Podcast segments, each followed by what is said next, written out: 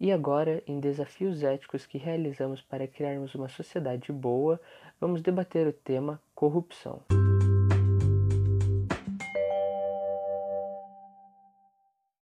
Primeiramente, vamos começar debatendo o como acontece a corrupção e o porquê ela acontece. Corrupção, segundo o dicionário, significa modificação ou alteração das características originais de algo. Ou seja, se o dinheiro é destinado à saúde pública e educação, e esse dinheiro é desviado, é uma corrupção. Mas não são apenas crimes grandes que são considerados corrupção. Um simples ato de usar o celular dentro de uma sala de aula também é considerado corrupção. Mas entra a questão: por que há corrupção? Por que existe corrupção dentro do Brasil? Como Platão mesmo disse, a injustiça é mais vantajosa do que a justiça individualmente, sendo assim que é muito mais fácil praticar a corrupção por benefício próprio. Mais importante saber que o brasileiro não nasce corrupto, a sociedade que ele vive o influencia a ser corrupto, os hábitos que os brasileiros têm, para ter uma vantagem extra sobre o outro, que é o famoso jeitinho brasileiro.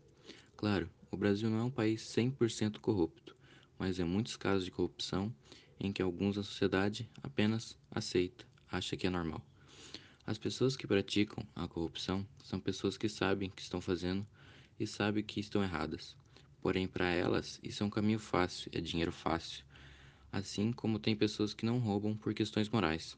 Tem essas que roubam e tem as que não roubam por falta de oportunidade, digamos assim. Pois se a pessoa se deparasse com uma mala cheia de dinheiro, roubaria ou não? Como no texto, Anel de Giges. Se você pudesse ter um anel que o tornasse invisível, você usaria para o bem ou para o mal? Você usaria para o seu benefício próprio ou tentaria ajudar o outro, ou apenas não faria nada? É mais ou menos assim que acontece. É desviado dinheiro público e a maioria finge que nada aconteceu ou não viu nada. Mas tem aqueles que são totalmente contra a corrupção e vão atrás da justiça, que é o correto a se fazer, porque corrupção não é algo normal. A corrupção não deveria ser algo normal. Então, elas vão atrás para procurar uma justiça. Agora que você já conhece como acontece a corrupção e o porquê, vamos nos aprofundar mais no assunto e vamos debater os tipos de corrupção que existem. A corrupção pode ser dividida em quatro diferentes categorias: a ativa, a passiva, a lateral e a predativa cada uma com suas próprias características e agentes causadores. A corrupção ativa acontece quando um funcionário retira tanto dinheiro quanto suprimentos de sua empresa, visando benefício próprio em detrimento do seu local de trabalho.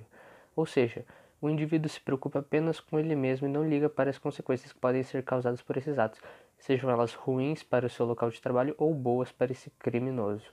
Já na corrupção predativa, o agente causador pode nem sempre ter sido corrupto, mas ele é corrompido antes de ser eleito por outros indivíduos, transformando em uma pessoa corrupta.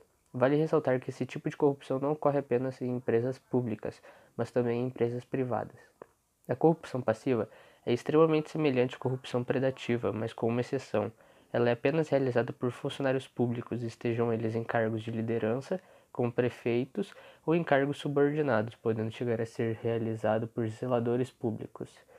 Por fim, Existe a corrupção lateral, um mecanismo orquestrado por funcionários públicos de alto escalão, desde prefeitos até presidentes. Esse tipo de corrupção é mais difícil de ser combatido, pois esses políticos possuem diversas proteções judiciais, como o foro privilegiado. Vale ressaltar que a corrupção não é apenas um ato realizado por políticos em grandes posições e empresas. A corrupção começa com o simples fato de olhar a resposta do seu amigo em uma prova e copiá-la quando você rouba um lápis ou até mesmo quando você se recusa a fazer um trabalho escolar. Todos esses atos são considerados atos pequenos, mas eles também são considerados corrupção. E por fim, vamos apresentar diversas maneiras de como acabar com a corrupção. Existem diversos meios para o combate da corrupção, mas infelizmente eles não são aplicados corretamente na sociedade. Geralmente as pessoas que deveriam ser justas, que deveriam aplicar as diversas punições para criminosos corruptos, acabam por serem outros corruptos.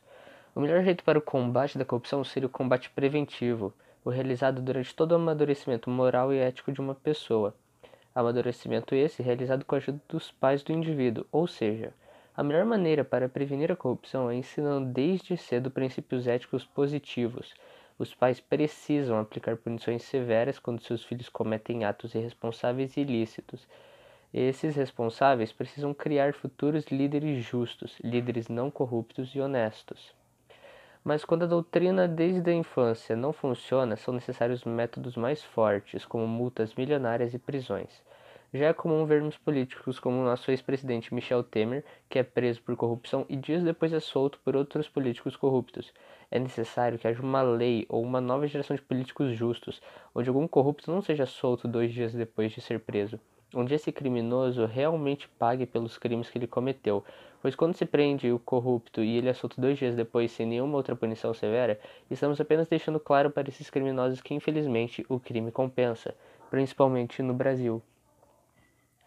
Países como China e Estados Unidos, potências econômicas, aplicam punições severas a corruptos, agentes do governo que são pegos realizando atos ilícitos são multados em valores milionários, sem que haja outro político que cancele a punição. Na China, por exemplo, um ato que era realizado há muito tempo atrás, mas não é mais realizado, é a execução em praça pública, onde esses políticos corruptos eram fuzilados ou enforcados em locais públicos para servirem de exemplo para quaisquer outras pessoas que queiram realizar os mesmos atos ilícitos. O que estamos querendo dizer é que não é necessária uma execução pública, mas sim uma punição severa, seja ela uma multa milionária que deixe o indivíduo falido, ou uma pena com diversos anos de cadeia, ou quem sabe pena perpétua, ao invés de dois dias.